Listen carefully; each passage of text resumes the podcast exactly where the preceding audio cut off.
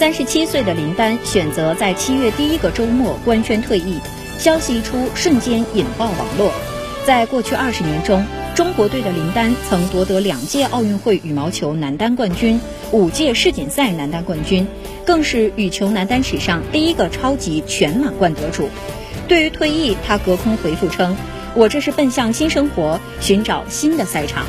事实上，在收获众多荣誉的同时，林丹凭借个人的 IP 形象，成为最具商业价值的运动员之一。虽然此番林丹退役，但他早已经建立了属于自己的商业王国。根据天眼查数据显示，与林丹有投资或任职关系的企业共有十家，直接控股的企业有五家，其中有六家都与谢杏芳有着联系。这些企业主要涉及体育、投资、商贸等方面，有三家的注册资本达到了一千万元。